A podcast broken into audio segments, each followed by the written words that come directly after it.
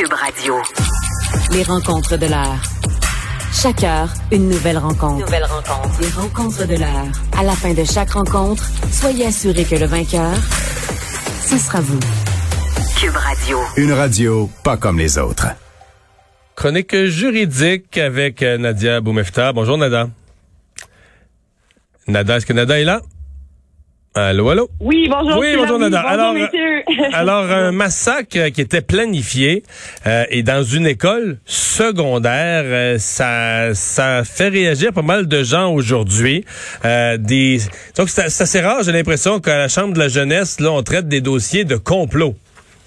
En fait, euh, c'est exactement le sujet que je voulais traiter aujourd'hui, ces accusations-là de complot et de menaces qui ont été portées contre des adolescents de 15 ans qui avaient euh, une liste de gens qu'ils voulaient cibler, qui prévoyaient utiliser euh, vraisemblablement des explosifs, probablement aussi des armes à feu. Donc, on voit quand même une menace très claire et sérieuse euh, envers d'autres collègues de classe qui ont été stoppés avant de commettre les faits, mais se retrouvent quand même accusés devant les tribunaux jeunesse en criminel et euh, ce de complot qui est en soi euh, de mettre de se mettre tous d'accord, en fait une ou plusieurs personnes, euh, de commettre une infraction et on parle de complot, même si l'infraction qu'on planifiait faire n'a pas été commise. Ici, on comprend qu'ils ont été arrêtés à temps et euh, Dieu merci, on va le dire comme ça, et on n'a pas subi, on n'a pas vu de conséquences euh, de ces actions-là, mais on comprend quand même que ces jeunes-là se sont arrêtés sur des euh, choix, entre autres, d'utilisation de certains outils, cibler des, des gens, et on comprend que même leur matériel électronique euh, aujourd'hui ont été saisis pour voir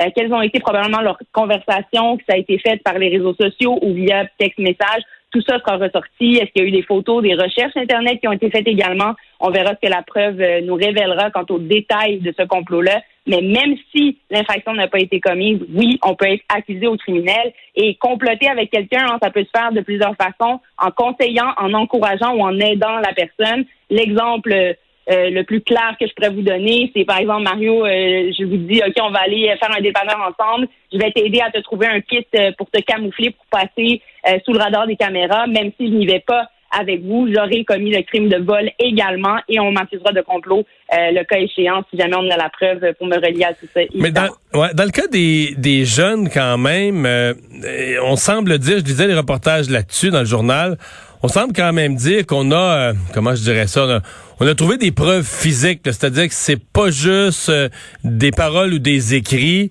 mais c'est quoi? C'est qu'ils auraient acheté du matériel, c'est qu'on avait, donc, euh, qui donne une indication encore plus forte de l'intention de, de, de poser un geste, que c'est pas une, c'est pas une joke ou une lubie là. Oui, tout à fait. C'est important de, de le soulever parce que ça, c'est le type de défense qu'on peut voir euh, arriver, donc de plaider que c'était une blague entre copains, qu'on rigolait, qu'il n'y avait rien de sérieux. Mais évidemment, avant de porter les accusations, le DPCP a le même fardeau, hein, euh, que ce soit en jeunesse ou aux adultes, c'est hors de tout doute raisonnable. Et avant de porter les accusations, il faut quand même avoir suffisamment de preuves. Et effectivement, dans ce cas-ci, potentiellement euh, des éléments de preuve physiques. Donc, si les jeunes ont magasiné, fait des commandes en ligne reçues, par exemple, des choses euh, par Internet. Et ça, hein, même si on n'est pas capable de retracer le fait que c'est eux-mêmes qui ont euh, fait ces achats-là, si ça a été retrouvé en leur possession, on peut très certainement utiliser ça comme preuve circonstancielle. Et par la suite, on comprend que, comme je l'ai mentionné un peu plus tôt, on a même saisi les appareils électroniques, probablement pour aller rechercher un peu plus euh, euh, de détails, de finition autour de cette préparation-là, de complot-là, et voir aussi comment chacun d'entre eux hein, sera impliqué. Euh, et comme je le mentionnais un peu plus tôt, même si un d'eux n'a fait partie, par exemple, que d'une conversation Messenger où il envoyait des thumbs up, par exemple des pouces en l'air, il encourageait ses, amis à en faire plus, ben lui aussi peut se retrouver dans le même bateau au niveau de l'implication, euh, même si à la fin de la journée, par exemple, c'est pas ce jeune-là qui avait effectivement en possession les pétards, par exemple, ou les armes. Et là, euh, on soulève évidemment les circonstances de société actuelle, cette augmentation de présence d'armes à feu et euh, entre les mains de nos jeunes. Donc, euh, à suivre là-dessus et j'espère que lumière sera amenée euh, si jamais on a retrouvé des armes de ce type-là entre leurs mains sur la source de celle-ci. Quel sujet que ton prochain, euh, un accusé qui risque une lourde peine pour un dossier d'agression sexuelle dans un contexte conjugal? Oui, encore une fois, un sujet qui est très important et que je me fais euh, vraiment euh, un point d'honneur de souligner devant tous et toutes.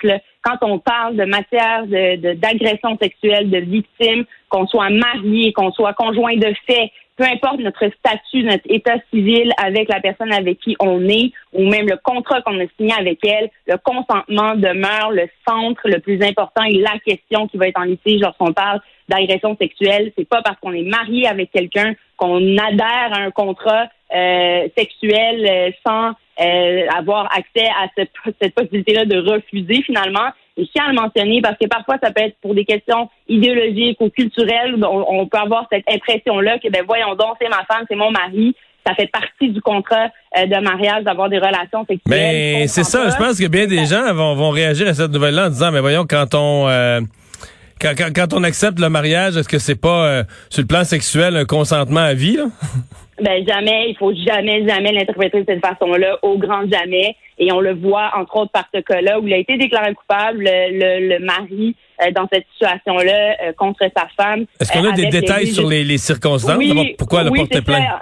Oui, en fait, en fait, les détails du pourquoi elle avait porté plainte, ça, je ne les ai pas par contre, mais on comprend que la dame est allée quand même de l'avant, a témoigné devant les tribunaux et a témoigné de façon suffisamment, en fait, sincère, déclarée par le tribunal, qui, en contrepartie, encore une fois, c'est des versions contradictoires, avait la version euh, du mari, l'accusé dans cette affaire-là, qui lui niait le tout, il ne semblait pas comprendre et plaidait effectivement ben, qu'ils avaient une relation de couple et que, euh, selon lui, là, il n'y avait pas de refus de son côté, alors qu'elle mentionnait avoir refusé et même de façon claire euh, certaines relations sexuelles qui finalement ont eu lieu. Et dans ces cas-là, ce n'est pas parce qu'on est marié que c'est effacé et ce n'est pas parce qu'on est marié non plus euh, on est en relation là, de couple que les victimes n'ont pas de droit de parole et ne peuvent pas aller porter plainte. Ça, je tiens vraiment à le mentionner. N'hésitez pas à demander de l'aide, à, à être encadré, entouré. Ça peut être très difficile quand ça concerne évidemment quelqu'un avec qui on partage notre vie, notre lit vraisemblablement, mais euh, nos droits quand même, le consentement demeure important. Quand c'est non, c'est non. En terminant, tu veux te réserver à demain l'analyse du texte de ce que sera ce, ce projet de loi là, qui interdirait aux manifestants là, de, de, se présenter aux abords des écoles ou des hôpitaux. Mais un commentaire général sur ce que tu vas surveiller, ce que tu attends, ce à quoi il faut faire attention dans la rédaction d'un tel projet de loi? Oui, c'est très intéressant comme sujet, Mario, et j'ai bien hâte de lire les détails, là, les, les peaufinements de cette loi-là qui sera euh, vraisemblablement adoptée demain. Euh, on comprendra le contexte actuel. On reste quand même en pandémie, en situation d'urgence, euh, et on parle là et on cible sans cibler non plus, parce qu'on utilise les bons mots évidemment dans cette loi-là. C'est dans un cadre général où on interdit à tout le monde. Donc on n'est pas discriminatoire en ciblant, par exemple, en fonction d'une idéologie ou d'une autre. Ça, on va en traiter un peu plus en détail demain sur qu'est-ce qui aurait pu être discriminatoire dans cette loi-là pour protéger l'accès à des services de base, des droits de base comme l'éducation pour les mineurs et des services essentiels comme la santé. On va comprendre qu'ici, la loi va chercher à apporter un périmètre de sécurité et j'ai bien hâte de voir aussi qu'est-ce que cette loi-là va venir amener pour justement euh, éviter que euh, ce, ce, ce cette distance-là soit non respectée? Est-ce que les policiers vont entrer en ligne de compte, les autorités seront demandées euh, dans les périmètres? Est-ce qu'il y aura des conséquences? Donc, à voir demain, là, on pourra lire plus en détail quel sera ce projet de loi et je pourrai me prononcer là, sur cet euh, effet-là également que cela aura. Merci beaucoup, Nada. À demain. À demain, messieurs. Au revoir.